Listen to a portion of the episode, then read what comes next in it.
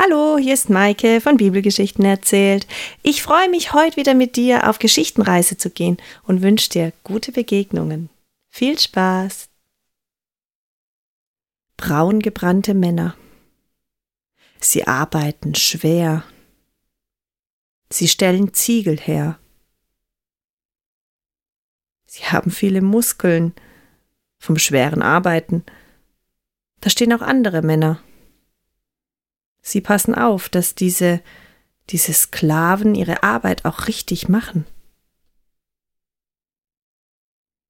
Lang ist es her, dass es den Israeliten gut ging in Ägypten, damals, als Josef dort lebte, als Stellvertreter des Pharaos.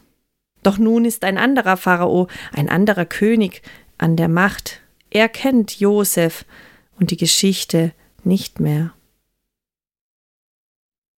Dieser Pharao hat Angst. Er berät sich mit seinen Ratgebern und er sagt, es sind viel zu viele Israeliten hier, es werden immer mehr. Ich möchte nicht, dass sie mich vom Thron schubsen. Wir müssen etwas unternehmen. Die Israeliten, sie dürfen keine Kinder mehr bekommen. Sie müssen härtere Sklavenarbeit machen. So soll es sein. Aber die Israeliten, so schwer ihre Arbeit auch ist, sie bekommen trotzdem Kinder. Und da gibt es eine Familie, ein junges Ehepaar. Sie haben bereits zwei Kinder. Mirjam, das ist die Tochter, und Aaron, das ist ihr Sohn. Und die Frau ist schwanger und niemand bekommt mit, dass sie ein Kind unter ihrem Herzen trägt. Und der kleine Junge kommt auf die Welt. Er ist gesund und die Familie hat sehr viel Freude mit ihm. Wenn er anfängt zu weinen, weil er Hunger oder Durst hat, singen Mirjam und die Mutter schnell ein Lied, so dass man von außen nicht hört, dass hier ein kleines Kind ist. Drei Monate lang können sie den Jungen gut verbergen und niemand der Ägypter bekommt mit, dass in diesem Haus ein kleiner Junge lebt. Doch dann wird das Schreien, das Quäken lauter, dringlicher, durchdringlicher. Und Mirjams Mutter macht sich große Sorgen, dass herauskommt, dass sie einen kleinen Jungen hat, dass sie ihn ihr wegnehmen. Und sie fasst einen Entschluss. Abends sitzt sie am Feuer und sie hat Weide und sie webt ein Körbchen, ein Weidekörbchen stellt sie her. Sie ist behende, Sie stellt nicht zum ersten Mal einen solchen Korb her, doch er ist recht groß. Und dann nimmt sie ein wenig Pech und versiegelt die, die Zwischenräume, so dass kein Wasser hindurch kann. Und sie legt am nächsten Morgen, als alles getrocknet ist, ein Fell hinein. Und sie nimmt ihren kleinen Sohn und legt ihn hinein. Ja, er passt gut hinein. Sie lächelt ihn an. Er hat eine Freude daran. Ihm gefällt es in diesem Körbchen. Aber die Mutter, sie hat Tränen in den Augen. An dem Körbchen hat sie auch einen Deckel befestigt. Sie macht den Deckel zu und macht ihn wieder auf. Kuckuck. Der Kleine lacht. Er juchzt. Ein schönes Spiel ist das, das seine Mama hier mit ihm spielt. Ach ja. Sie nimmt den Kleinen heraus und drückt ihn und küsst ihn. Sie gibt ihm zu trinken und er schläft ein. Sie legt ihn ganz vorsichtig in das Körbchen hinein. Sie schließt den Deckel und dann macht sie sich auf den Weg. Mirjam, die Tochter, sie hat mitbekommen, was ihre Mutter da tut, und denkt sich, was tut sie nur? Sie geht hinaus, was ist, wenn er schreit und sie entdeckt wird? Dann werden sie ihn wegnehmen. Und sie verfolgt ihre Mutter. Und diese geht hinunter an den Nil. Das ist ein großer, breiter Fluss, der durch Ägypten fließt. Dort blühen Blumen, dort ist der Boden weich, Getreide kann angebaut werden, dort ist Schilf. Sie gehen dorthin, um zu waschen, um sich zu waschen, um Kleider zu waschen, um Wasser zu holen, und dort geht ihre Mutter nun hin mit ihrem kleinen Bruder.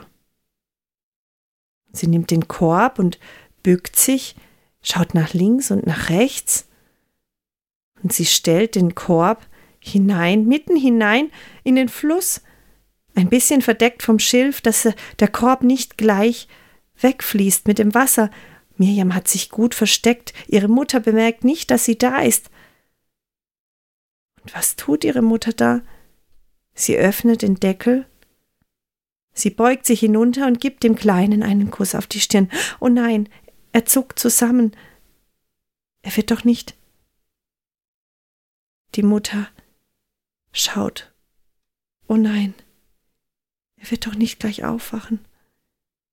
Aber nein, der Kleine schläft weiter. Schnell schließt sie den Deckel. Tränen in den Augen.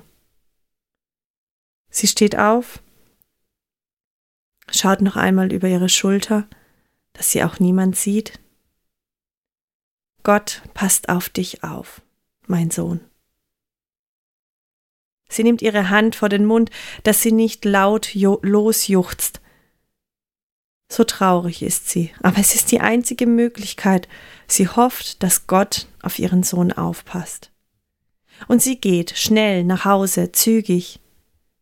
Mirjam ist ganz verwundert. Was, was tut ihre Mutter hier? Sie lässt den Kleinen, aber das kann sie doch nicht. Dort sitzt sie in ihrem Versteck im Schilf. Ihre Mutter hat nicht bemerkt, dass sie dort ist, aber sie kann jetzt auch nicht gehen, denn sie hört Schritte. Dort kommt jemand. Gespräche. Und sie sieht die Prinzessin mit all ihrem Gefolge, mit ihren Dienerinnen. Dort sind sie, gut gekleidet, und, und sie, sie wedeln mit Palmwedeln der Prinzessin Luft zu. Eine trägt Tücher. Oh, sie wird ein Bad nehmen. Was ist denn, wenn sie den Kleinen entdeckt und wenn, wenn, wenn sie sie entdeckt?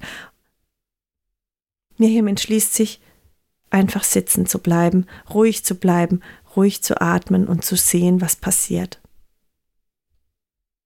Und natürlich, kommt, wie es kommen muss, der Kleine wacht auf und er schreit und Mirjam hört, das ist das Schreien, er hat Hunger, er möchte etwas essen, er ist unzufrieden.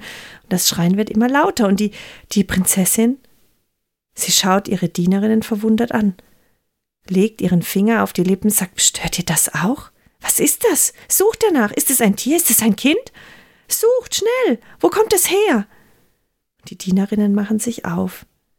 Sie suchen. Sie versuchen herauszufinden, woher kommt das Geräusch, und eine Dienerin steigt ein Stück in den Nil und sie sieht den Korb und sie nimmt ihn heraus und da brüllt es. In diesem Korb, da brüllt etwas und sie nimmt den Korb hinaus und bringt ihn der Prinzessin. Sie öffnet den Korb und da ist ein kleines Kind mit roten Bäckchen vor lauter Zorn. Tränen laufen ihm über die Wangen. Die Dienerin nimmt den kleinen Jungen heraus und gibt ihn der Prinzessin, und diese, sie nimmt ihn mit Freude entgegen, sie strahlt ihn an. Ja, wer bist du denn? Du Hübscher. Und der Kleine, er hört auf zu weinen. Er schaut ganz verdutzt auf diese hübsche Frau. Schwarz geschminkte Augen hat sie, schwarze Haare, und er versucht mit seinen kleinen, dicken Patschehändchen die Haare zu berühren. Das muss, das muss ein Sohn der Hebräer sein, der Israelitinnen. Jemand hat ihn hier ausgesetzt. Es soll mein Sohn sein. Ich habe ihn gefunden. Sie lacht. Sie wiegt den Kleinen hin und her und er, er guckt sie mit großen Augen an. Er hat ganz vergessen, dass er Hunger hat und dass er gerade noch geschrien hat. Da räuspert sich eine Dienerin. Prinzessin, ich, ich möchte Ihnen nicht zu so nahe treten. Sie verbeugt sich tief vor ihr. Aber ihr könnt das Kind nicht stillen. Wie wollt ihr es ernähren? Niemand von uns kann das. Da schaut die Prinzessin ganz ernst. Ihr wird klar, ja, das stimmt, sie kann nicht stillen und auch ihre Dienerinnen nicht. Und Miriam erkennt, jetzt ist ihre Chance gekommen. Ganz langsam löst sie sich aus ihrem Versteck und beugt sich tief und geht langsam auf die Prinzessin und ihre Dienerschaft zu und sagt, ich, ich habe gehört, was ihr gesagt habt und ich habe ge gesehen, dass ihr diesen kleinen Jungen entdeckt habt und ich kenne eine Frau, eine Israelitin und sie hat noch Milch. Ich könnte sie schnell holen. Ja, geh. Ich möchte sie gut bezahlen. Schnell, lauf los.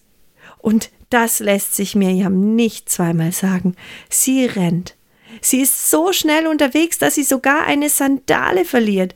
Sie stürmt in das Haus ihrer Eltern. Sie klopft nicht an, sie reißt die Tür auf. Da steht ihre Mutter. Sie ist ganz verblüfft. Mirjam, wo kommst du her? Ich habe dich gesucht. Mutter, schnell, komm!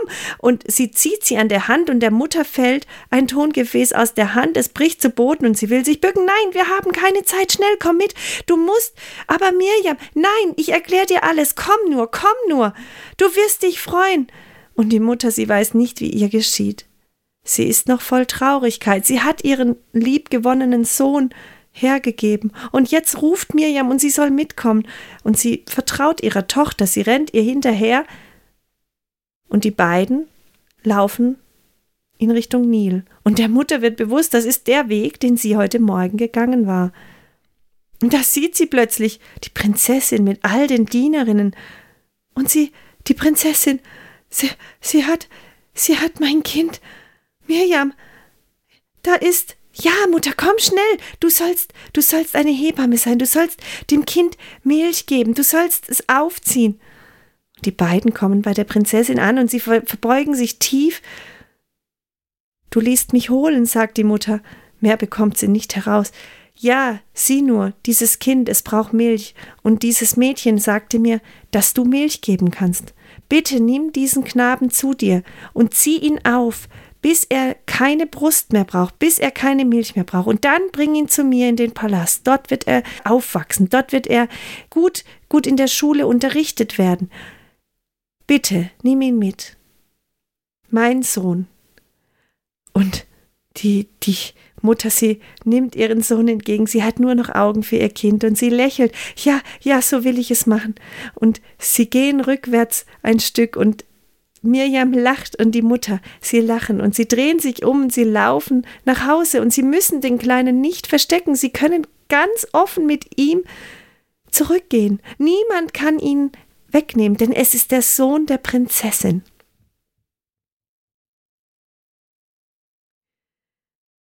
Und der Junge, er wächst heran. Er wächst auf in seinem eigenen Elternhaus. Er kennt seine Mutter, er kennt seinen Vater, seinen Bruder, seine Schwester. Er kennt die Israeliten. Und als er alt genug ist und nicht mehr an der Brust der Mutter trinkt, gibt sie ihn ins Königshaus, zum Pharao und zur Prinzessin. Sie freuen sich, endlich ist er da. Die Prinzessin lächelt.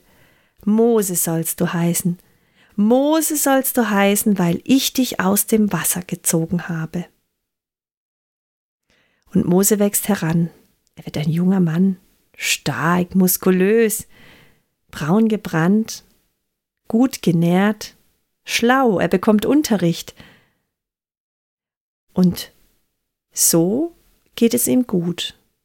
Doch er geht oft spazieren und bekommt mit, wie sein Volk, das Volk seiner Eltern, unterdrückt wird, wie der Pharao es klein hält, wie sie Sklavenarbeit tun müssen und viel und schwer arbeiten müssen. Das gefällt ihm nicht. Und er bekommt mit, wie, wie die Menschen behandelt werden. Und das macht ihn traurig. Und Mose begeht einen großen Fehler. Einen solch großen Fehler, dass er abhauen muss.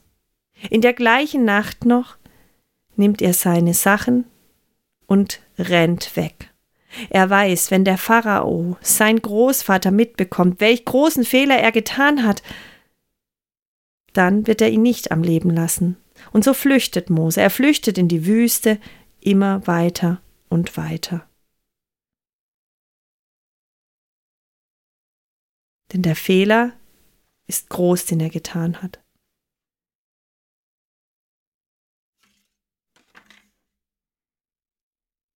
Und Mose läuft und läuft. Er läuft, bis er in Midian ankommt. Das ist ein fremdes Land. Dort macht er Pause, in der Nähe eines Brunnens. Er verschnauft. Lang ist er schon unterwegs, viele Tage. Er ist sich nun fast sicher, dass ihm jetzt nicht mehr gefolgt wird, dass die Ägypter davon ausgehen, dass ihn ein Tier angegriffen hat. Und so gönnt er sich eine Pause an diesem Brunnen. Und von weitem sieht er das Mädchen ankommen, junge Frauen mit Wassertrögen. Sie wollen Wasser schöpfen für die Schafe. Und er setzt sich ein wenig beiseite, denn er sieht nicht mehr gut gekleidet aus. Sein schöner weißer Rock, er ist dreckig, sandig von seiner Flucht und er sieht nicht frisch aus. Er ist schmutzig, der Bart steht ihm und er möchte die Mädchen nicht erschrecken.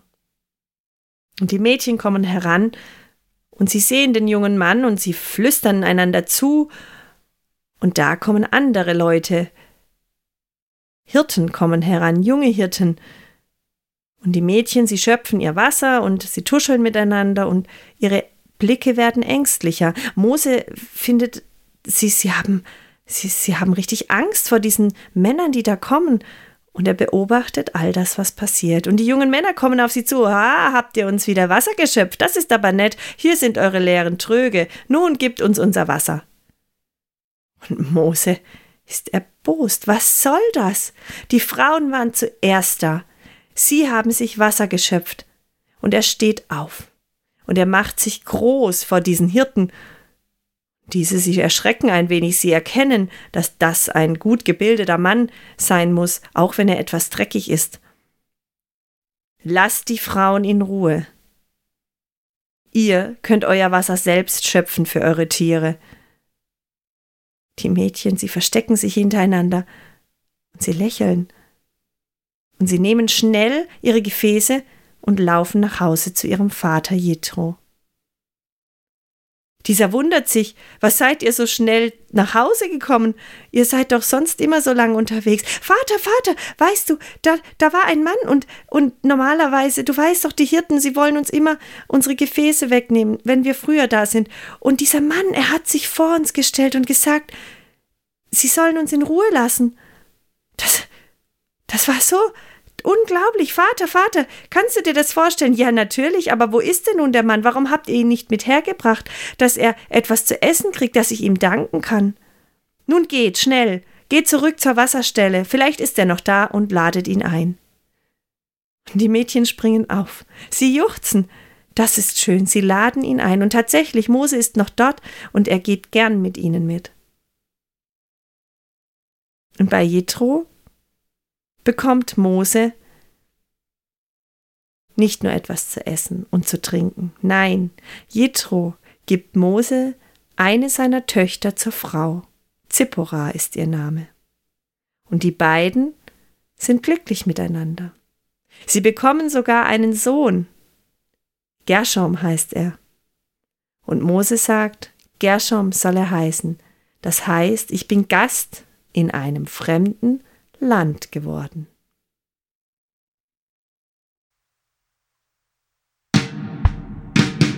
Musik